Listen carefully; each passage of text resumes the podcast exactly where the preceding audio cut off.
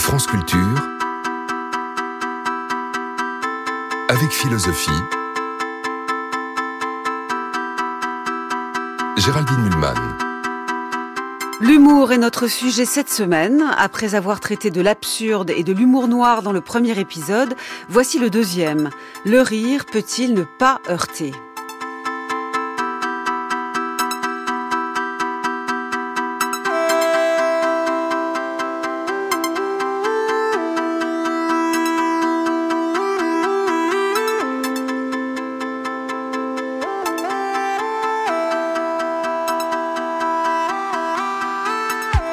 En posant cette question, le rire peut-il ne pas heurter? Ce sont les conditions sociales et les limites sociales du rire que nous allons aborder. Le rire non seulement se partage mal, dépend d'une culture voire d'un groupe, mais en plus il vise volontiers d'autres. Il adore moquer, advenir aux dépens de quelqu'un ou de quelques autres. Rigoler, est-ce donc toujours exclure ou montrer du doigt? Et si on veut en finir avec cette caractéristique, n'est-ce pas le rire lui-même qu'on risque d'abolir? En tout cas l'un de ses ressorts les plus puissants. Vaste problème tout à la fois juridique, moraux et politique, mais nous avons les invités qu'il faut pour analyser tout cela ce matin. Bonjour Laure Flandrin. Bonjour. Vous êtes sociologue, maîtresse de conférences à l'école centrale à Lyon et vous avez publié en 2021 aux éditions La Découverte Le rire, enquête sur la plus socialisée de toutes nos émotions. Bonjour Thomas Hockman. Bonjour. Vous êtes professeur de droit public à l'université Paris-Nanterre, spécialiste notamment des enjeux contemporains de la liberté d'expression. Vous avez publié en particulier en 2018 dans les archives de politique criminelle un article très stimulant, assez drôle aussi, ce qui est toujours à saluer pour des travaux sur l'humour, article intitulé Blagues racistes et blagues sexistes, éléments pour une théorie juridique. Enfin, bonjour Yves Cusset. Bonjour. Vous étiez déjà avec nous hier en duplex depuis les studios de France Bleu Gironde et eh bien nous remettons en place ce dispositif ce matin en remerciant les équipes sur place. Bienvenue Yves Cusset. Je rappelle que vous êtes philosophe, auteur d'essais, de romans et de pièces de théâtre et vous avez notamment publié un ouvrage très fin et drôle, lui aussi intitulé Rire, Tractatus Philo-Comicus, paru en 2016 chez Flammarion. Les rues de Paris ne sont plus sûres. Vous savez que dans certains quartiers de la capitale, les Arabes n'osent plus sortir tout seuls le soir.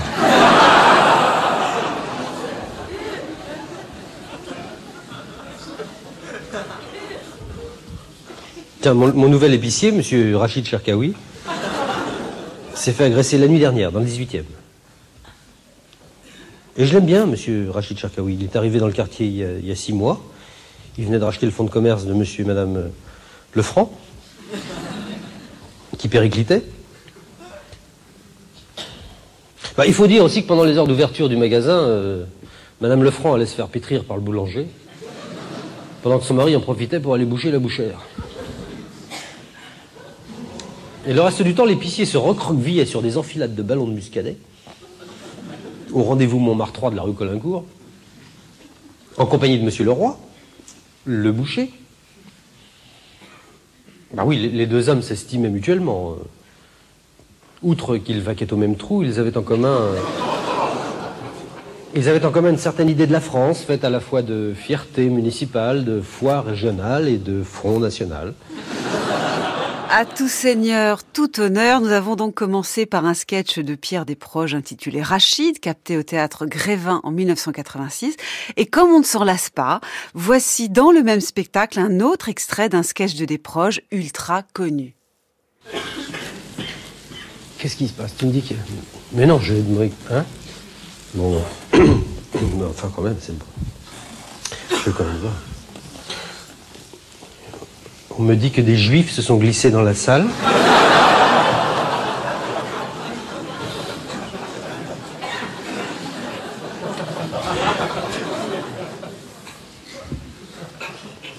Vous pouvez rester.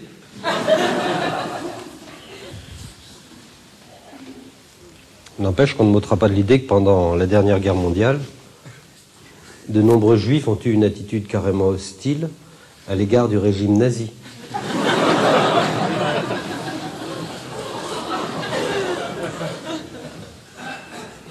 Il est vrai que les Allemands, de leur côté, ne cachaient pas une certaine antipathie à l'égard des Juifs, mais enfin, ça n'était pas une raison pour exacerber cette antipathie en, arborant une étoile à sa veste, pour montrer qu'on n'est pas n'importe qui, qu'on est le peuple élu, et pourquoi j'irais pointer au vélodrome d'hiver? Et qu'est-ce que c'est que ces wagons sans banquette? Et j'irai aux douches si je veux.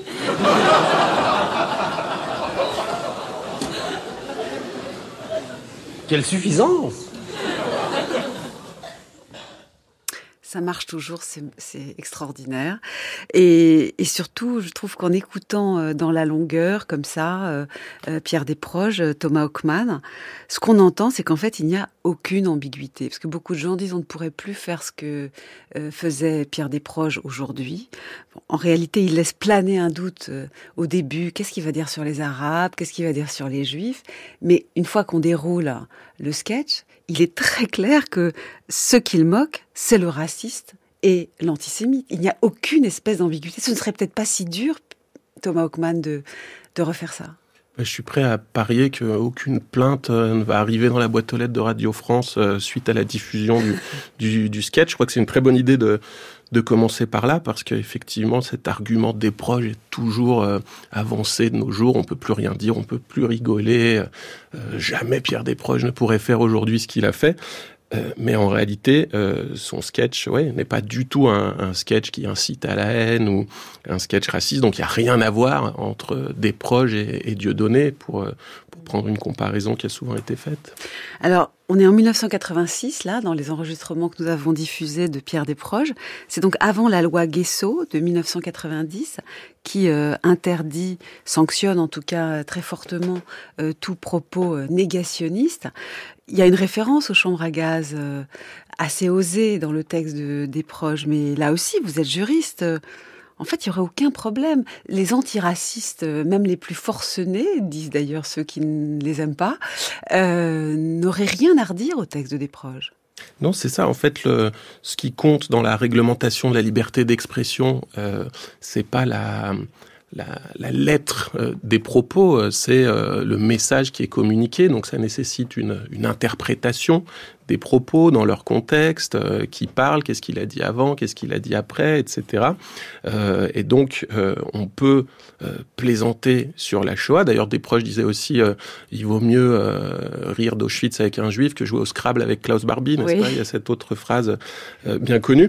Et donc, c'est des propos qui peuvent heurter, bien sûr, certaines personnes mais qui n'enfreignent pas la loi, puisqu'à aucun moment on a l'impression que le, la personne qui parle euh, endosse un message de contestation des, crimes contre l'humanité ou d'apologie des crimes contre l'humanité.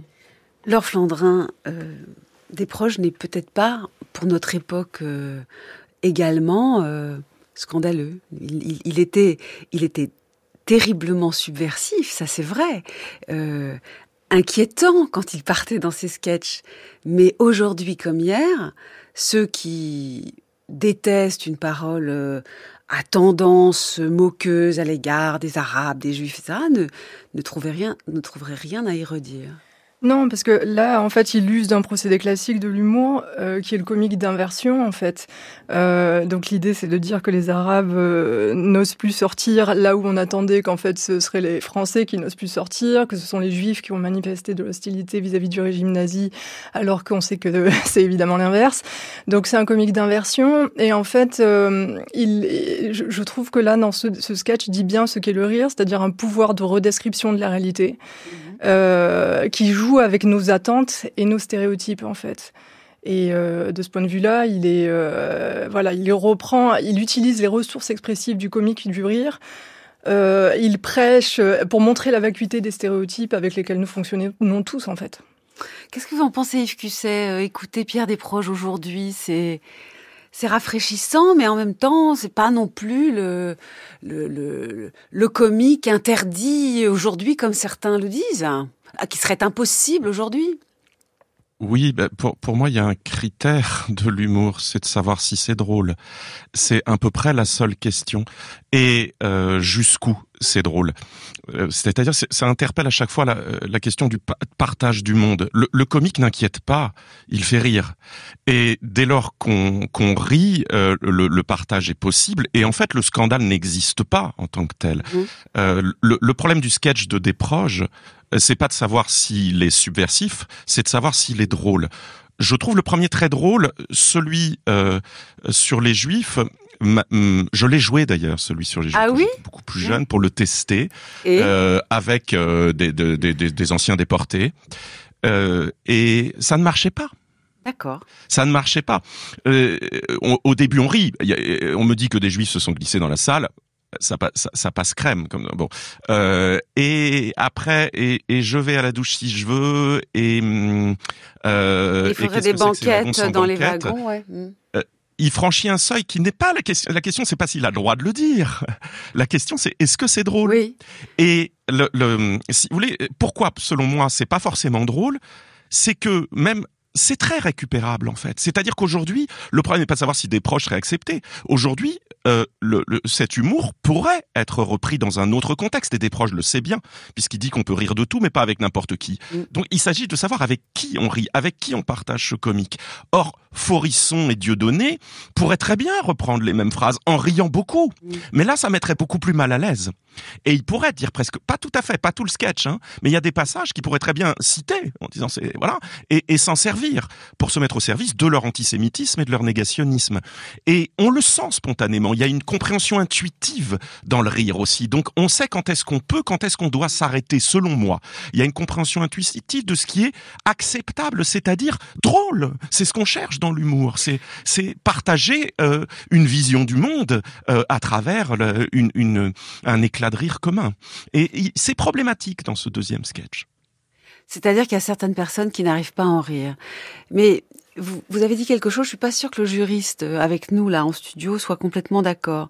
Même si les gens se marrent fortement, euh, certaines blagues peuvent, euh, et je ne parle pas euh, moralement, mais légalement, être problématiques. N'est-ce pas, Thomas Hockman euh, Oui, parce que, bon, déjà, comme chacun sait, euh, tout le monde ne, rit pas aux mêmes choses. Lorsque Jean-Marie Le Pen, dans un meeting du Front National, dit euh, les Roms, euh, c'est comme les oiseaux, c'est dans leur nature de voler, toute la salle éclate de rire et on passe un très bon moment.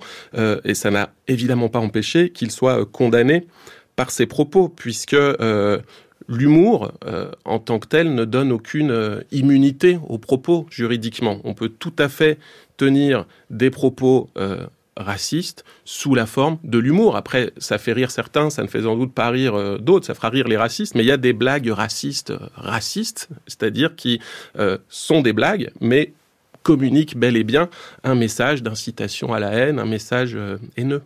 Donc ce n'est pas le fait qu'on rit ou qu'on ne rit pas qui oriente le juge. C'est ce qui est dit, si j'ai bien compris, et qui le dit? Les deux comptent. Euh, alors, dans ce qui est dit, il y a quand même trois grandes catégories dans la loi euh, qui est notre euh, loi de base sur la liberté d'expression, qui est la loi de 1881, souvent amendée.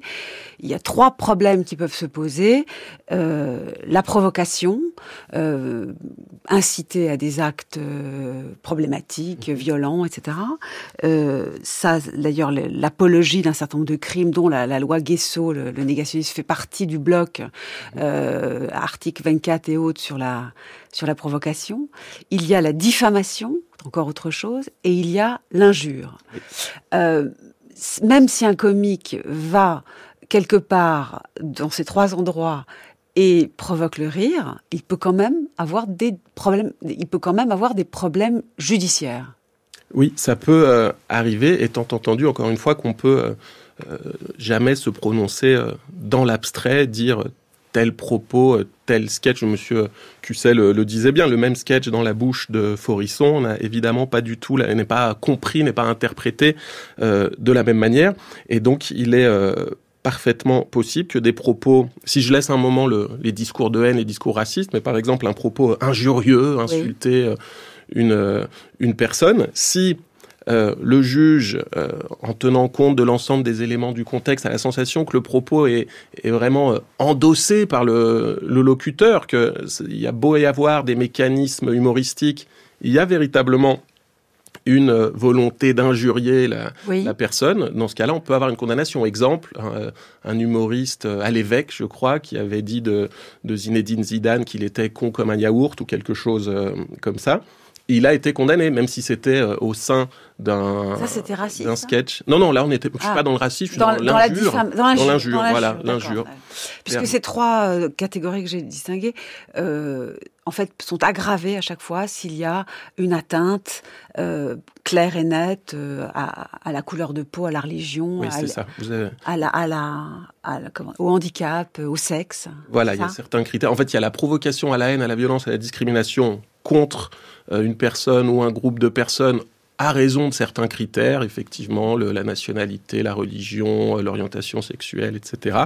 Et puis, il y a l'injure et la diffamation qui peuvent soit viser une personne euh, simplement, pour Oui. soit viser une personne ou un groupe de personnes à raison des critères évoqués. Inversement, euh, on peut être choqué par certaines blagues, porter plainte si ça nous intéresse d'aller vers là-bas, euh, vers là. Euh, et en fait, le juge dit écoutez, vous êtes choqué, euh, bah, l'humour il heurte, tout le monde ne peut pas rire à tout, de tout. Il y a un problème moral pour certaines personnes, mais il n'y a aucun problème légal. Ça peut arriver aussi. Ça. Ça peut parfaitement arriver. En fait, c'est vraiment le, travail qu'on demande au juge, c'est un travail d'appréciation raisonnable, si l'on peut dire. C'est l'interprétation raisonnable d'un individu euh, moyen qui envisage les propos dans leur contexte.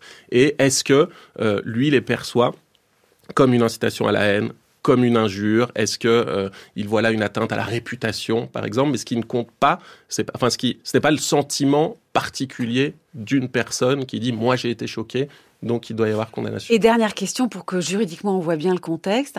Pourquoi celui qui dit compte tellement Si ce n'avait pas, ça n'a- ça n'avait pas été Jean-Marie Le Pen, dans le cas que vous avez euh, évoqué, qui avait dit euh, euh, les Roms, ils sont comme les oiseaux, ils volent naturellement. Si ça avait été quelqu'un d'autre, ce propos peut-être n'aurait pas été sanctionné ju- judiciairement? Peut-être disons que lorsqu'on lorsqu'on parle avec quelqu'un, lorsqu'on écoute quelqu'un, euh, ben, savoir qui parle joue euh, toujours un rôle. Si on renverse le problème, le fait que euh, la personne qui s'en prend ou fait des blagues sur un groupe de population appartienne elle-même à ce groupe de population, c'est parfois un critère qui tend plutôt vers une interprétation euh, bénigne du propos. Euh, bien sûr qu'il y a des Noirs qui détestent les Noirs, il y a des cas de haine de soi euh, juive, etc. Mais il n'empêche que euh, si euh, la personne qui se moque des Asiatiques est elle-même un Asiatique, ça sera un critère qui aiguillera plutôt vers une appréciation du- d'un discours non raciste. Mais il y a, Là, encore une fois, il n'y a pas de règle absolue. Oui, et surtout, vous, vous avez une vraie théorie sur laquelle on reviendra, qui est que justement, c'est tellement complexe d'analyser euh, les degrés d'un propos qu'il y a des paroles sexistes, en fait non sexistes, qu'il y a des paroles racistes, en fait non racistes, mais on y reviendra plus tard. Laure Flandrin, euh, le, le problème qu'on vient quand même d'évoquer là, c'est que très souvent l'humour porte atteinte à quelqu'un. Il y a quelqu'un qui est le dindon de la farce. C'est pas forcément d'ailleurs un groupe, ça peut être un individu. Euh, il y a un, un sociologue que qu'on connaît mal nous parce que voilà, il y a souvent que les spécialistes du rire qui le connaissent, s'appelle Eugène Dupréel, euh, auteur du problème sociologique du rire en 1928, et il évoque une scène où euh, dans un- une voiture de tramway, un, individu est sous un, il y a un problème dans la toiture, enfin, il il y a une goutte qui tombe sur lui à cette place. Alors il s'en va, puis il y a quelqu'un d'autre qui le remplace, et à cette place il y a une goutte. Et puis ceux qui sont dans le tramway voient tout le temps se prendre un individu, se prendre une- un individu se prendre une goutte sur la tête. Et à un moment tout le monde se marre, tout le monde sauf les individus euh, concernés par la goutte. Ah oui, oui, oui, tout le monde. Ah, je le, je le lisais un peu autrement, moi, ce texte, en fait. Euh, do- donc, euh, Jeanne Dupré, est effectivement un sociologue, euh, sociologue du rire. En fait, c'est un, un philosophe de formation. hein. Il, fait une théorie sociologi- sociologique générale. Il est sur de la philosophie morale, sociale. Et, Et, donc je le lisais un petit peu autrement parce que euh, il y a eu le précédent de Bergson en fait avant Dupréel et Bergson est celui qui nous a fait connaître la nature sociale du rire. Hein. C'est le groupe qui fait le rire. Et Dupréel dialectise un peu la thèse de Bergson en disant en fait c'est le rire qui fait le groupe parce que là on a des on a des, des, des passagers momentanément assemblés dans ce tramway qui ne se connaissent vraisemblablement pas et le rire est le liant enfin il fait le groupe quoi il va fait, fait le groupe et ça c'est une dimension un peu moins connue cette dimension performative la capacité à créer un collectif juste à partir de cette cette ressource expressive. Et euh, Effectivement, on rit aux dépens de quelqu'un, mais je suis pas sûre là qu'on rit aux dépens de quelqu'un. En fait, euh, dans cette histoire donc de la goutte type qui, se prend une goutte bah, sur la tête. Le, type se prend la goutte sur la tête, mais en fait, ce que ça crée, c'est plutôt la goutte, moi que je vois. C'est-à-dire qu'en fait, cette goutte crée des attentes. Euh, mhm. Cette goutte répétée, hein, une personne avait vu ça, hein, la répétition, le rôle de la répétition dans le rire. Donc cette goutte crée des attentes dispositionnelles. On s'attend à ce qu'elle continue de tomber, etc. Un nouveau passager arrive, on regarde s'il va réagir de la même manière. Et elle crée des attentes. Et en fait, euh, ça c'est très important, les attentes dans la fabrication sociale du rire, parce mmh. que on s'attend à ce que les choses se répètent. Euh, on, on, est habitué, en sachant euh, la, vie sociale a quelque chose de d'automatisé. De, en fait, hein. il y a des habitudes qui sont contractées. Et en fait, euh, c'est Kant aussi qui avait vu ça, qui dit euh, le rire, c'est une résolution de l'attente en néant. C'est on attend quelque chose qui finalement ne vient pas. On attendait le plus et c'est le moins qui arrive. Et en fait, bon là, euh, dans le dénouement de la blague, euh, voilà, le, le, type se prend la, la, goutte sur la tête, un nouveau passager, il se prend à nouveau la goutte sur la tête. Et là, c'est pas la résolution de l'attente en néant, parce que en fait, la, la répétition continue, le schéma qui s'est mis en place continue. C'est plutôt une validation du modèle du monde qu'on a commencé à construire. Donc, c'est pas une résolution de l'attente en néant comme le pensait Kant. C'est au contraire le fait que on construit un modèle du monde sur la base de répétition ou d'occurrence ou de régularité observée. Et en fait, quand ce modèle est validé, il y a quelque chose, il y a quelque chose de réconfortant à voir que ce modèle est validé. On va revenir à ça. C'est très moderne. complexe en fait à penser. C'est très complexe. Et les sciences euh, cognitives modernes ont montré ça, qu'en fait notre cerveau, euh, à partir d'entrées sensorielles récurrentes, construit un modèle du monde. Et le rire est peut-être une manière de reconnaître la validité de ce modèle, plutôt que euh, on, voilà, y a, on rit aussi des irrégularités par rapport au modèle. Hein, attention, donc Kant n'a pas totalement tort, mais il y a aussi la, la, la, situation où en fait le modèle est validé. Et en Vous voulez dire par exemple si on, sécurité. si on rit sur une blague à une blague raciste, mm-hmm.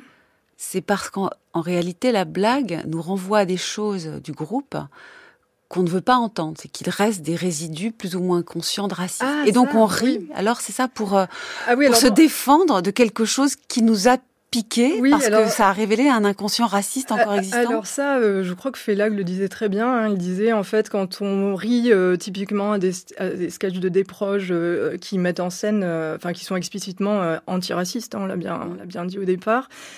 Euh, c'est aussi parce que ces sketchs ont un effet de, révélation sur nous-mêmes. Euh... Quand il donne le nom de son épicier, qui est un nom arabe, tout le monde se marre. Et, oui. en fait, là, c'est bizarre que tout le monde se marre. Et oui, non, c'est pas bizarre parce qu'en fait, même, alors, en fait, on a l'impression que le rire raciste, justement, euh, c'est le rire qui, par excellence, euh, est manifesté depuis une distance maximale entre le rieur et le moqué. Mais en fait, quand on regarde un peu finement, à partir d'enquêtes empiriques, etc., on voit que si le, le moqué ne fait rire qu'à la condition de provoquer, bah oui, ce que je disais, un effet de révélation sur soi. Donc effectivement, les stéréotypes racistes, euh, ils sont pas forcément investis de manière très passionnelle, mais ils sont, euh, ils circulent là très largement dans l'espace public. Euh, et donc quelque part, même s'il y a un faible degré d'adhésion, on les connaît et donc euh, quelque part il y a ce qu'on appelle aussi du racisme ordinaire en nous et ces, ces sketchs antiracistes révèlent cette dimension-là de nous-mêmes. Restons un peu sur l'individu moqué, souvent moqué. Yves Cusset, vous en donnez plein d'exemples. Il y a toujours un dindon de la farce, quasiment. Peut-être pas dans les cas d'absurde pur qu'on a évoqué mm. hier, mais, mm. mais souvent il y a un rire qui stigmatise quelqu'un. Et, et, vous donner un exemple en plus que j'adore, je dois dire, merci Yves Cusset, qui est le, la scène de la guerre du feu de Jean-Jacques Hano, où une femme, petite femme féminidée, écrivez-vous, entourée de ses trois copains qui, eux, viennent d'une autre espèce d'hommes préhistoriques, euh, puisque c'était un moment où il y avait plusieurs euh, types d'hommes, euh, les voit euh, près d'un rocher, et puis ils reçoivent une, une, pierre sur la tête, et, et ils prennent un air... Euh, euh, je sais pas, étonné, euh, un peu idiot. Et elle, elle a tout à fait compris ce qui se passait et elle est morte de rire. Et ce rire, c'est comme si ça sonnait le début d'une humanité sortant de la préhistoire. Euh, et puis c'est un rire à se foutre de leur gueule, en vérité, euh, euh, Yves Cusset. Ben, si, si, si j'ose le dire, euh, la guerre du feu fait feu de tout bois et va jusqu'à euh, s'interroger sur les sur les origines du rire. C'est évidemment un moment euh, philosophique hein, du, du film, ce surgissement du, du rire dans la construction d'une relation nouvelle, parce que bon, ils cherchent à entrer en relation. Ils viennent de, de tribus différentes, cette femme et ces trois hommes viennent de tribus différentes, entrent en contact. On sent bien que la femme est plus civilisée qui a, elle a franchi un échelon de civilisation euh, supplémentaire et euh, elle produit à un moment donné, voilà, cette, ce qui apparaît comme une sonorité parce qu'ils comprennent pas c'est quoi cette chose. Elle rit parce qu'il y a une pierre qui tombe sur euh, sur un des trois, mais le le, le plus drôle c'est évidemment ce qui suit, c'est-à-dire que comme ils comprennent, ils finissent par comprendre ce que ça peut vouloir dire. Bon, c'est c'est un peu, il va vite hein, Jean-Jacques Hano là-dessus. Ça y est, ils ont compris ce qu'était le rire. Enfin, ils ont compris qu'il fallait s'attaquer à un individu de manière surprenante et inattendue pour que ça fasse rire. Alors ils le font à leur manière et donc ils s'amusent à, à, à, jeter des pierres sur le même gars, euh, mais jusqu'à ce qu'il saigne, jusqu'au sang, etc. Ah et, ils et, et, ils apprennent à rire comme ça. Ils s'entraînent à rire en lui lançant des pierres. Mais ce que ça révèle, c'est que le rire, certes, est un signe de civilisation, mais recèle euh, de l'agressivité, puisque eux, ils répondent en étant euh, euh très agressifs. C'est ça que ça dit dans cette scène un peu troublante. Il y a une agressivité dans le rire. Elle, elle, elle, se, oui, et puis euh, effectivement, on se demande, euh, c'est cette interrogation sur le, le sur ce qu'on avait tout à l'heure, sur euh, quel seuil il faut franchir euh, pour pour euh, aller au comique? Qu'est-ce qui qu'est-ce qui fait qu'on va pas pouvoir qu'on va pouvoir partager le rire? Il y a toujours une volonté d'aller un peu plus loin parce que bah, c'est un moment de gaieté rare quand même. Il faut pas l'oublier. C'est un moment de partage, de fraternité. Quand on rit ensemble, rire ensemble, c'est c'est c'est le symbole même de de l'allégresse, de la joie partagée. Et donc, on, on, en un sens, on veut pas que ça s'arrête, mais il faut savoir justement s'arrêter aussi. Et alors, jusqu'où peut-on aller trop loin? Et c'est c'est c'est ça qui qui est qui nous interpelle dans ce film, qui nous interroge, et jusqu'où on peut ou pas faire mal à un individu, jusqu'où l'objet du rire, c'est-à-dire en fait la personne dont on rit, euh, jusqu'où l'objet du rire peut-il être maltraité parce que finalement c'est une maltraitance bienveillante qu'on doit toujours avoir dans le rire. Alors jusqu'où cette maltraitance reste bienveillante? C'est c'est la question de l'injure aussi. À partir de quand ça, rejoint la question juridique de l'injure. À partir de quand y a-t-il vraiment injure? Moi j'adore cette phrase de Desproges aussi qui dit euh, euh, soit euh, Jacques Seguela est un con et, ça m'étonnerait quand même un peu, soit Jacques Seguela n'est pas un con et ça m'étonnerait quand même beaucoup. Euh, donc, est-ce que c'est une injure à Jacques Seguela? J'avais envie de le demander. Euh, Alors là, je vais, comme je suis entourée par un juriste, ce que je suis censée dire à ce moment-là, c'est je vous laisse la liberté de vos propos, Yves Cusset. Voilà, c'est la phrase que je dois dire pour que Jacques Seguela, mais qui a quand même un très bon fond, n'envisage pas de porter plainte, mais il a dû l'entendre un certain nombre de fois cette blague. C'est probable. euh, je voudrais rappeler à nos auditeurs qui voient souligner pour ceux qui viendraient nous rejoindre, que nous parlons du rire euh, et de l'humour cette semaine et qu'aujourd'hui nous évoquons euh, ce problème qui intéresse quand même pas mal de gens en ce moment. Est-ce que le rire heurte toujours ou bien non euh, C'est une question que nous traitons avec une sociologue, Laure Flandrin, un juriste, Thomas Hockman, et un philosophe, Yves Cusset. Vous avez tous évoqué Bergson, ou presque. Euh, Bergson pose en effet cette question de, du caractère euh, excluant du rire. Pour faire groupe, il faut désigner un autre groupe, les autres. Je vous propose de retourner vers le texte de Bergson. On s'est un peu moqué de lui avec Bergson hier, aujourd'hui. On le prend tout à fait au sérieux car il y a quand même de très belles analyses. On écoute.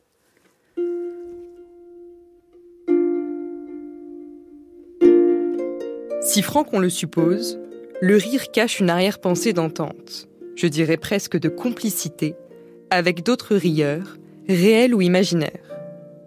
Combien de fois n'a-t-on pas dit que le rire du spectateur, au théâtre, est d'autant plus large que la salle est plus pleine? Combien de fois n'a-t-on pas fait remarquer, d'autre part, que beaucoup d'effets comiques sont intraduisibles d'une langue dans une autre, relatifs par conséquent aux mœurs et aux idées d'une société particulière. Pour comprendre le rire, il faut le replacer dans son milieu naturel, qui est la société. Il faut surtout en déterminer la fonction utile, qui est une fonction sociale. Le rire doit répondre à certaines exigences de la vie en commun. Le rire doit avoir une signification sociale. Il est très étonnant qu'on rit. Je ne vois pas, par exemple, pourquoi la désharmonie, en tant que désharmonie, provoquerait de la part des témoins une manifestation spécifique telle que le rire, alors que tant d'autres propriétés, qualités ou défauts, laissent impassibles chez le spectateur les muscles du visage. Il reste donc à chercher quelle est la cause spéciale de désharmonie qui donne l'effet comique. Et on ne l'aura réellement trouvé que si l'on peut expliquer par elle pourquoi, en pareil cas, la société se sent tenue de manifester. Il faut bien qu'il y ait dans la cause du comique quelque chose de légèrement attentatoire, et de spécifiquement attentatoire, à la vie sociale, puisque la société y répond par un geste qui a tout l'air d'une réaction défensive, par un geste qui fait légèrement peur. Et c'était un montage de plusieurs extraits du Rire de Bergson dont la première édition date de 1900. Beaucoup de choses sont dites dans ce texte, on va y revenir. La première chose qui est dite et que tout le monde sait, mais il y a un exemple tellement inévitable qu'on va vous le donner tout de suite, c'est que on ne rit pas toujours dans les mêmes groupes de la même chose. Parfois, une blague qui fait marrer quelqu'un laisse tout un groupe de marbre. On écoute. Et euh, oui, mais bon, enfin, bon, c'est comme ça, donc ils- finalement ils finissent leur soirée, quoi. Ils rentrent à la maison. La femme va dans la salle de bain. Le type va se coucher directement. La femme va dans la salle de bain, une petite toilette, je sais pas quoi, parce qu'une espèce de petite, euh, vous savez, une petite crème de nuit, là. Et bon, une fois que c'est terminé, bon, ben, elle sort de la salle de bain, elle va se coucher, ils éteignent la lumière, et dans l'obscurité, au bout de trois secondes de silence, on entend le type qui dit Mais je trouve pas que ça sent un peu la merde quand même Olé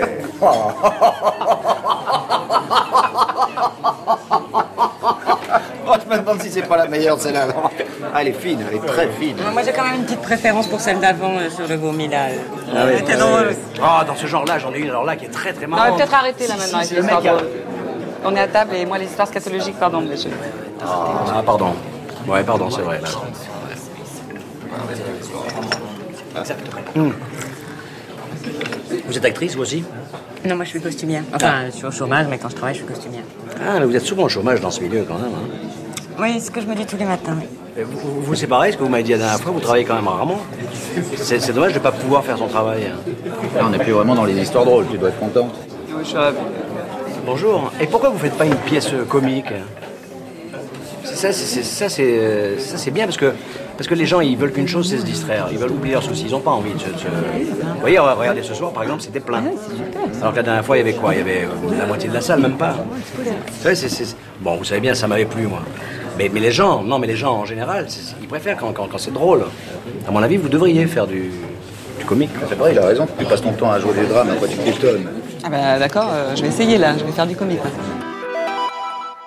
C'était un extrait du goût des autres de Daniel Jaoui, ce film de 2000, où on entend notamment Jean-Pierre Bacry et Anne Alvaro. Laure Flandrin, je vous laisse, euh, sociologue que vous êtes, analyser cette scène, euh, parce qu'il y a euh, le fait qu'il ne fasse pas rire euh, Jean-Pierre Bacry ou son personnage, euh, tout un groupe d'artistes, mais il ne faut pas oublier que après cette scène, le groupe d'artistes va en quelque sorte se venger en lui disant oh oui, t'as raison, on n'a qu'à se marrer avec Ibsen, faire du comique avec Ibsen, comme il ne sait pas qui est Ibsen, il, est cette fois le dindon de la farce. Donc en fait, il y a beaucoup de, de pics euh, souterraines et pas des choses très jolies jolies euh, dans, cette interaction. Et après, il y a la question de notre propre rire, mais c'est encore un autre sujet. Oui, oui, il est très dense cet extrait. Alors euh, moi, ce que ça m'évoque, enfin évidemment, c'est la, la théorie de Bourdieu parce que ce qui est mis en scène là, euh, c'est une opposition classique entre le capital économique qui représente Bacry et le capital culturel et le pôle, oui, et le capital culturel et redoublé par une opposition de type masculin-féminin. C'est les, les grivoiseries, l'obscénité, etc. serait le propre, serait un privilège masculin, un mar- marqueur du masculin, alors que le féminin ne rit pas de ça. Euh, donc euh, effectivement, et, et tout ça, euh, donc Bakri euh, défend une position. Alors côté capital côté capital économique parce que c'est un entrepreneur, etc. Mais proche des goûts populaires. Et Bourdieu avait montré ça hein, que du côté du petit patronat, il y a des goûts culturels qui sont proches des milieux populaires. Et ce qu'il va valoriser lui, c'est le comique en tant que tel. Hein. C'est le c'est le comique, c'est le genre comique, etc. Qui évidemment est très euh, n'est pas au fait euh, des faits de la légitimité culturelle, c'est le moins qu'on puisse dire. Et puis de l'autre côté, il y a euh, le capital culturel, et là, euh, il n'y a pas du tout cette revendication du comique, mais ça n'empêche pas que le rire ne soit pas revendiqué en tant que signe d'excellence culturelle, puisque comme vous le dites, dans, dans l'extrait d'après, il est aussi question de rire, mais cette fois-ci, pas du tout des mêmes choses. Et donc, ah, elle se fout de lui après. oui, et puis alors, comme une vengeance. Voilà, et voilà, le rire est retourné contre, est retourné à l'envoyeur, voilà.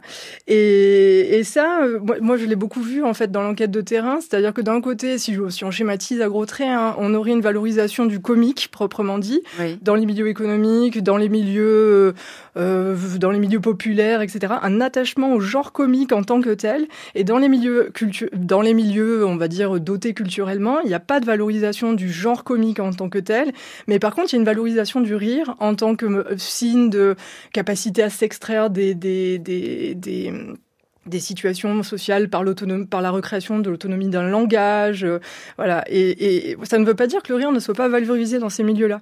Mais effectivement, donc, si on utilise l'extrait pour euh, pour euh, pour montrer que le rire fabrique le groupe, bah là, on voit que ce qu'il y a de moins communicable d'un groupe à l'autre, c'est peut-être le rire, en fait. Et nous, pourquoi on rigole? Nous, pourquoi on rigole Pourquoi on... Ah, bah, sans doute, euh, sans doute pour des raisons très différentes. Il faudrait interviewer chacun sur les raisons de son rire. Euh, parce que euh, pourquoi on rit Parce que parce que ce qui est montré là, c'est une espèce aussi de naïveté de Bakri, je pense. Euh, et là, je pense pas qu'on rit aux dépens de Bakri et que ce soit un rire de mépris culturel. Aux dépens des, des, des non, parce qu'on s'interrogeait tout à l'heure sur la question de savoir si le rire se pratique toujours aux dépens de quelqu'un. Et je pense pas que là ici, on soit en train de rire aux dépens de Bakri. Vous êtes D'accord, une sorte de méta-rire. Lui rit, mais nous, nous ne rions pas de ce qu'il rit. Et nous aurions un méta-rire qui nous pousse à rire de, ce dont, de, de son rire à lui. Euh, je crois pas que ce soit ça. En fait, il y a une sorte de naïveté. Euh, il sait pas où il a mis les pieds. Et ça, ça nous fait rire, je pense. Vous êtes d'accord, Yves Cusset, que parfois le rire n'a pas de cruauté ni d'agressivité? Euh, Bergson, dans le texte que nous avons lu et entendu, euh, évoque une, une légère euh, touche attentatoire qu'il y aurait toujours dans le rire euh, à quelqu'un ou à quelque chose, hein, euh, quelque chose donc de oui d'attentatoire.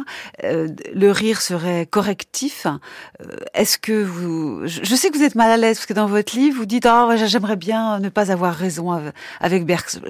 Je voudrais, j'aurais plutôt le rire d'Amadeus, Mozart, le rire enfantin, le gai, sans agressivité. Enfin c'est ce que vous dites. Mais mais allons vers le point qui vous dérange le plus, l'agressivité du rire? Ben, plus plus plus ça va, plus je me dis que il y a puisqu'il faut que je fasse le philosophe quand même deux deux deux tendances contradictoires euh, dans, dans le rire, deux énergies qui le traversent et qui sont souvent présentes dans, dans un même éclat de rire. Et c'est peut-être que cet extrait est symptomatique de cela. C'est-à-dire qu'il y a euh, dans chaque éclat de rire euh, quelque chose qui va dans le sens de la de la gaieté. Hein, et comme je le dis, je le rappelle avec Spinoza, il n'y a pas d'excès dans la gaieté. C'est-à-dire que la gaieté, c'est fondamentalement partageable. Ça appelle le partage. Ça appelle une fraternité qui n'a pas de limite. Euh, et le, le, ça appelle à franchir les barrières et les différences sociales pour se réunir. Euh, il y a donc on le sait parfois c'est le, le, seul la, le rire est mimétique parce qu'il est jouissif en tant que tel. Quand on peut très bien rire sans connaître l'objet du rire simplement parce qu'on voit quelqu'un qui rit parce que la gaieté est partageable. Donc euh, il y a quelque chose qui franchit les barrières dans la gaieté et il y a ça dans tout éclat de rire et en même temps il y a cette autre énergie qui est ce que Bergson appelle l'instinct social euh, et avec son son pouvoir d'exclusion, c'est-à-dire que là aussi on va se réunir bien sûr. Il y a une force sociale qui nous agit et qui agit sur nous, mais effectivement au, dé, au dépend d'un objet du rire, on se trouve confirmé dans notre légitimité euh, par cet éclat de rire. On l'a déjà dit un petit peu, mais c'est ce qu'on c'est ce que Freud appelle le comique tendancieux, c'est-à-dire nos, nos, nos, pulsions euh, interdites se voient légitimées, socialement confirmées par le par le rire de l'autre, mais à condition qu'on qu'on qu'on exclut quelqu'un, qu'on ait le droit de le faire, qu'on se sente autorisé à exclure. Et je me dis que dans un même éclat de rire, très souvent, il y a ces deux forces qui agissent. Et moi, en tant qu'auteur aussi de spectacles humoristiques, je, je me dis souvent euh, je, ne je ne choisis pas quoi. C'est-à-dire que euh, c'est au public à un moment donné de choisir aussi.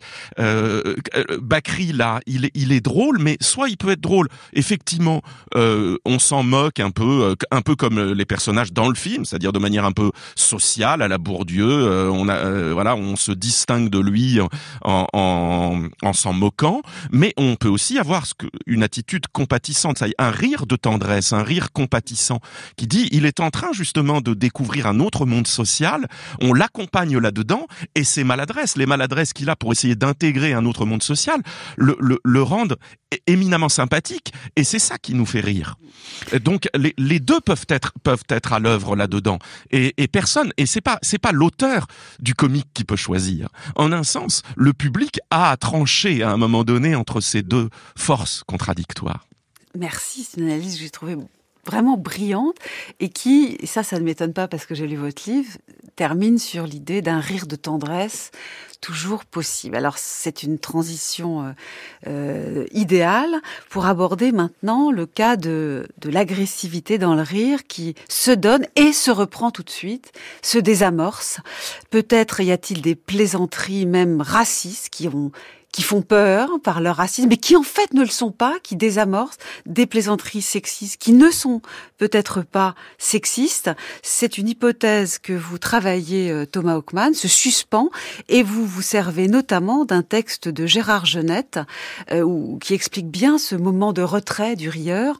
Euh, c'est dans un, un, passage qui s'appelle Mort de rire, dans Figure 5, euh, paru en 1966 au Seuil il me semble nécessaire de distinguer, du mot d'esprit et de la blague racontée, sous le terme de plaisanterie, le type de communication verbale au moins enjouée qui consiste, sous sa forme la plus générale, à dire quelque chose qu'on ne pense pas, par exemple à rapporter un fait imaginaire, et pas nécessairement comique en lui-même, sur un ton ou avec accompagnement de marqueurs gestuels ou mimiques qui laissent entendre le peu de créance qu'on attend de son auditoire quitte, en cas de réception trop naïve, à rectifier le tir en précisant ⁇ Je plaisante ⁇ Un des sous-genres les plus canoniques de la plaisanterie quotidienne, de comptoir, d'atelier, de bureau, consiste à dire non sérieusement ce qu'on appelle aujourd'hui des vannes, c'est-à-dire des paroles un peu fortes, agressives ou dépréciatives, qui, dans un autre climat, pourraient, devraient être mal prises. Du genre, alors, ta femme t'a laissé sortir? Ou Tiens, ils t'ont relâché. Ce genre, c'est en somme celui de l'insulte feinte, qui n'attend pas en principe d'autre rétorsion qu'une autre vacherie, tout aussi bourrue, c'est-à-dire cordiale la vacherie et puis le suspens.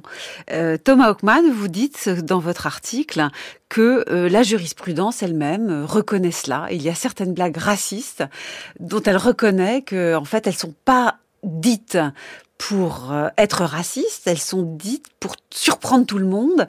Et après, il y a une sorte de je plaisante, comme dirait euh, Gérard Genette, plus ou moins implicite. C'est ça euh, votre analyse? C'est ça, disons, c'est de... D'abord bravo, parce que c'est pas facile de lire Genette qui met trois, quatre paires de parenthèses. Mais Riyad Kera est un grand lecteur. Oui, bravo à lui. Euh, en fait, ce que, ce, que nous montre ce, texte, il nous fait voir une, troisième catégorie de, de, blagues racistes qui est souvent, euh, souvent ignorée. Parce qu'on a tendance à opposer, comme on l'a déjà dit, euh, la blague littéralement raciste qui communique vraiment un message raciste. La blague raciste, raciste, je l'appelle. Oui. Ou sexiste, sexiste. Ou sexiste, sexiste. parce que vous donnez beaucoup ces deux exemples, c'est pour ça que je précise. Oui.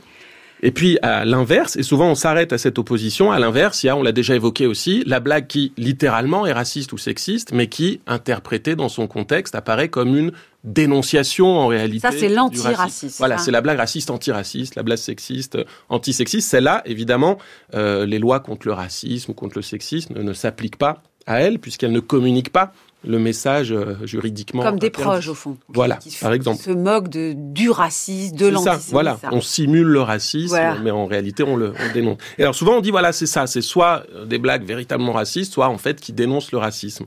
Mais en réalité, euh, il y a une troisième catégorie, je pense, qui prend beaucoup de place en, en pratique, alors que j'ai appelé la blague raciste non raciste, ou la blague sexiste non sexiste, c'est-à-dire que, littéralement, elle est raciste, Et dans son contexte, euh, lorsqu'on l'interprète raisonnablement, elle ne communique ni un message raciste, ni un message antiraciste. C'est-à-dire, il s'agit ni de promouvoir le racisme, ni de le dénoncer. Alors qu'est-ce qu'elle veut La surprise, la transgression, euh, jouer avec les interdits en soulignant immédiatement que c'était juste un jeu? Alors je pense qu'il y, a de, il y a de cela. Moi je vois deux, euh, deux raisons à l'existence de ces blagues euh, racistes, non racistes. D'abord, je crois que, comme le disait Laure Flandrin tout à l'heure, pour euh, en, matière d'humour et en particulier pour construire des blagues, les préjugés, les stéréotypes sont très euh, sont très utiles, très efficaces, notamment parce qu'une blague, elle elle fonctionne mieux si tout n'est pas dit explicitement. Si je commence une blague en disant un, pédophile et un alcoolique entrent dans un bar, j'ai moins de chances d'avoir un succès humoristique, de faire rire, que si je sollicite des préjugés en disant un Belge et un Polonais, par exemple, entrent dans un bar. D'accord? Ça ne veut pas dire que euh, j'exige de mon interlocuteur qu'il adopte réellement ces préjugés, mais simplement il les connaît et je les J'appuie sur une vieille tradition des blagues, c'est ça que vous voulez dire? Voilà. Et comme il collabore avec moi, il va en quelque sorte résoudre la blague et c'est peut-être une des causes du, du plaisir que suscite la blague et du plaisir naît le, le rire. Ça, c'est une chose. Et puis peut-être la deuxième explication pour ce type de, euh, de blague, c'est euh, bien entendu le, plaisir de la, transgression, ah le plaisir de choquer. Donc ça, ce sont les blagues racistes, ce sont les blagues euh, sur la Shoah, ce sont les blagues de, de viol, ce sont les blagues sur les violences faites aux femmes, toutes ces, ces blagues-là qui ne dénoncent pas forcément ce dont elles parlent, mais qui ne l'encourage pas non plus, auquel cas elle tomberait sous le coup de Donc la loi. Le, le, juge, il, parfois, il dit bon, bah, il y avait un contenu raciste ou sexiste, mais le contexte d'énonciation, pour choquer sans que ce soit sérieux et ça se sent, fait que ça tombe pas sous le coup du pénal. Je parle pas du moral, évidemment, il faut bien préciser à nos auditeurs. Bien on parle que du légal, enfin du oui. C'est ça, oui, on peut aborder. Les on, on peut les détester après, par ailleurs. Bien cette sûr, sorte bien d'humour. Alors, on va donner des exemples quand même. Ouais. Si vous les donnez dans votre article. Pourquoi les femmes ne font pas de ski? Parce qu'il n'y a pas de neige dans la cuisine. Bon, bah voilà, là on a une, une blague qui euh, sollicite des, des, des préjugés euh, euh, évidents, classiques sur les femmes, mais qui, alors, font rire ou pas, mais en tout cas, on comprend comment elles fonctionnent. Elles sollicitent certains préjugés sur, sur la femme. Alors, ça se corse un peu, je trouve, mais bon, c'est la jurisprudence. Comment appelle-t-on une femme qui a perdu 95% de son intelligence? Une veuve. Oui, voilà. Bon, euh, effectivement, de, moi je trouve pas ça très drôle, vous non plus, euh, Oh, j'imagine, mais Je sais pas, moi. Je, Je- là, cette, cette semaine, j'ai décidé d'être en roue libre. Je ne sais plus vraiment ce que je trouve drôle. Mm. Euh, voilà, donc là on a des, des encore une fois, euh, des espèces de, de préjugés euh, grossiers sur une espèce de supériorité intellectuelle euh, des hommes. Évidemment, imaginez un spectacle où euh, une personne ne ferait que ce type de blague avec un effet d'accumulation et, rien qui vienne contrebalancer. Euh, rien n'empêche que euh, un juge considère que euh, dans le, contexte, on a là, à force, un message haineux en raison du, genre. C'est tout à fait possible. Après, la distance, elle peut être vraiment subtile. Par exemple, que dit-on à une femme qui a deux yeux au beurre noir Rien, on vient déjà lui expliquer deux fois. Première blague. Deuxième blague, on tape soi-même dans un micro et on dit les micros, c'est comme les femmes, faut taper dessus deux fois pour qu'elles comprennent. Voilà, le- J'ai l'impression qu'il y a moins de distance dans le deuxième cas quand on est soi-même en train de taper dans un micro. Quand on- Bon, en même temps, euh, encore une fois, on peut détester ce genre de blague, mais ce que vous dites, c'est que le juge, il n'entend pas forcément là-dedans un sexisme revendiqué et demandant adhésion. Il, euh, il joue avec. La, la blague joue avec, mais c'est pas la même chose. Voilà. Mais encore une fois, euh, il n'y a pas non plus de. On, on peut jamais dire de manière abstraite cette blague-là. euh, elle ne mènera jamais à une condamnation. La blague des, des yeux au beurre noir, euh, elle, a, elle a conduit au licenciement de l'animateur de télévision qui, qui l'avait faite à l'antenne, euh, qui était revenu dessus dans les émissions successives en s'en réjouissant à nouveau. Il a été renvoyé, il est allé devant les, les juges qui ont dit bah non, c'était un licenciement qui était parfaitement justifié. Leur Flandrin, parfois, le droit est souple, c'est la société euh, qui, par ses mœurs et non par le droit, euh, sanctionne. Il y a des blagues qui ne sont plus possibles aujourd'hui.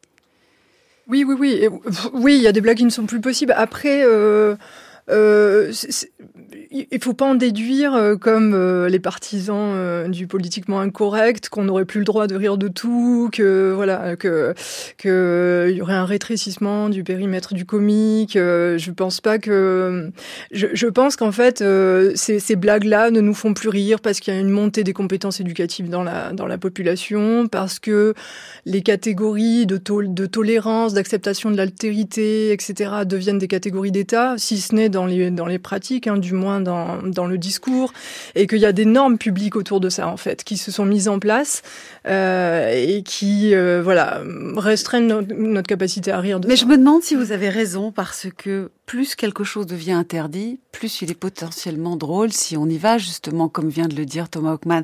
Yves Cusset, qu'est-ce que vous en pensez? Est-ce que plus ça va devenir incorrect de faire un certain nombre de blagues, plus en fait on va être tenté de les faire, justement pour surprendre, pour gêner et pour jouer avec les interdits.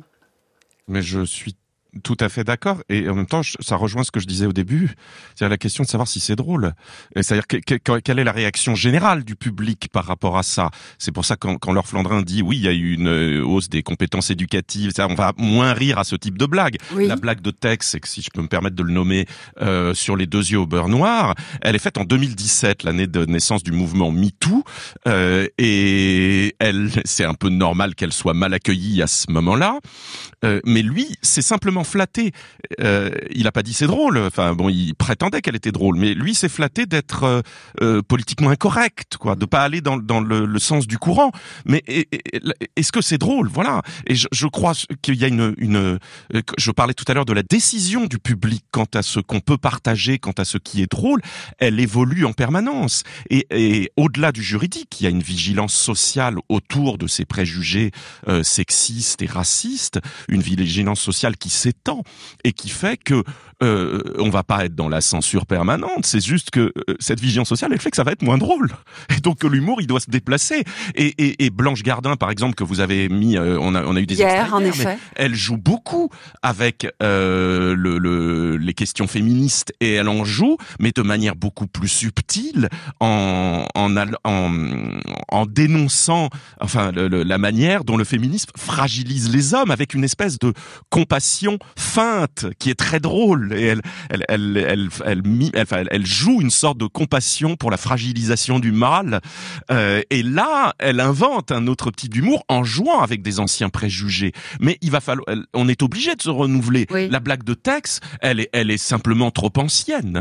Alors je crois qu'il va dans votre sens sur Flandrin mais vous allez avoir le dernier mot. Il me semble qu'Yves Cusset dit quand même que plus c'est interdit en ce moment moins ça va devenir drôle. Mm -hmm. évidemment la thèse inverse existe. Plus c'est interdit plus ça va devenir drôle et on aura tout autant de blagues racistes ou sexistes au moment même où racisme et sexisme sont très fortement interdits.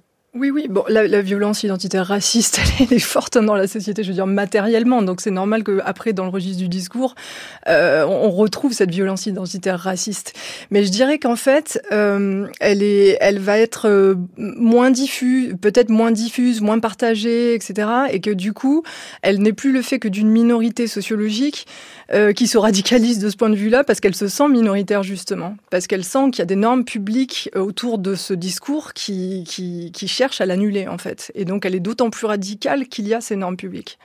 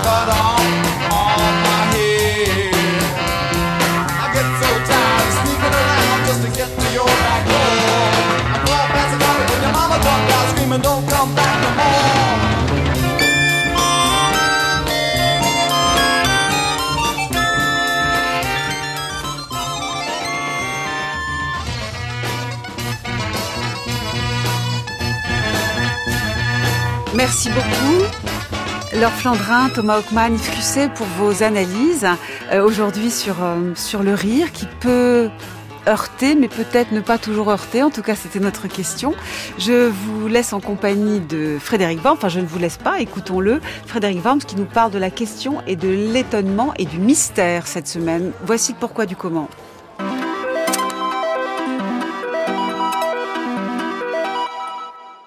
Comment définir un problème? Tout étudiant de philosophie et sans doute aussi tout élève qui a un cours de philosophie en classe terminale euh, se voit dire par son professeur ou sa professeure euh, de manière un peu énigmatique, très profonde en tout cas dans l'enseignement euh, français de philosophie, dans la tradition qui définit peut-être une certaine manière française entre guillemets de faire de la philosophie, se voit demander de problématiser on lui dit il faut que tu problématises. Tu as un sujet, euh, je ne sais pas, n'importe lequel. Euh, faut-il euh, défendre l'humanisme? Les êtres, les humains sont-ils supérieurs aux animaux? Eh ben, il faut pas seulement répondre par oui ou par non. Il faut problématiser. Et cette dimension de problématisation pose elle-même problème. Qu'est-ce qu'un problème? Comment distinguer un problème d'une question? Est-ce que un problème est quelque chose d'un peu plus technique, d'un peu plus spécialisé? Est-ce que les problèmes, ce sont comme dans les problèmes, un problème de mécanique, par exemple, j'ai un problème dans ma voiture, on a un problème technique avec un ordinateur. Est-ce qu'un problème, c'est quelqu'un qui appelle un docteur, quelqu'un de spécialisé? Et donc, est-ce que la philosophie, quand le professeur ou la professeure dit qu'il faut problématiser, est-ce qu'il ou elle dit finalement que il faut faire, faut apprendre beaucoup de philosophie, avoir beaucoup de concepts, concepts étant d'ailleurs quelque chose de très important.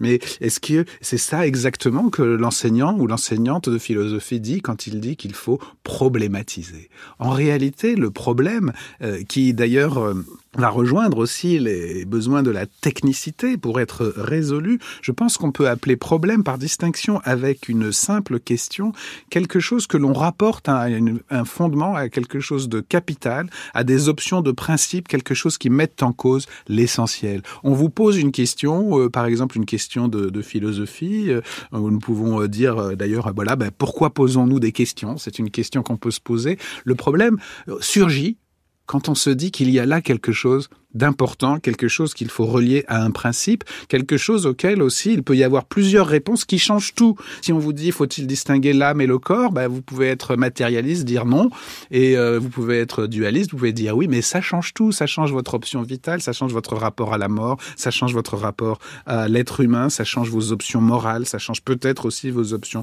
politiques, et donc ça change tout. On appelle donc problème une question qui n'est pas seulement locale, mais qui renvoie à une dimension euh, qui conditionne l'existence même de la chose dont on parle. C'est pourquoi on a raison aussi de parler de problèmes vitaux. Georges Canguilhem avait pour habitude de demander qu'est-ce qu'un problème pour le vivant? L'être vivant est l'être qui rencontre des problèmes, c'est-à-dire pas seulement des questions techniques, justement comme une panne dans un ordinateur ou une voiture, mais des enjeux qui mettent en cause sa vie elle-même. La maladie est un problème et pas seulement une question technique, pas seulement un problème au sens technique, mais d'abord un problème de principe. Et donc le problème peut être très pointu, très spécialisé, mais il renvoie aussi à des questions fondamentales, des options précises, des options générales. Le problème, c'est à la fois la spécialisation de la question et plutôt sa radicalisation vers des grandes options de principe. C'est pourquoi il peut aussi y avoir des faux problèmes. Il faut pas se tromper de problème.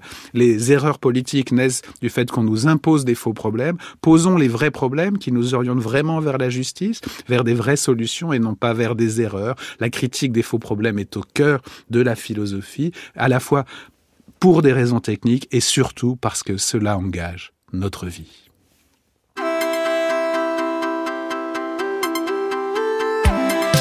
Merci Frédéric Worms, merci encore aux trois invités d'aujourd'hui dont les références de travaux sont sur le site d'Avec Philosophie.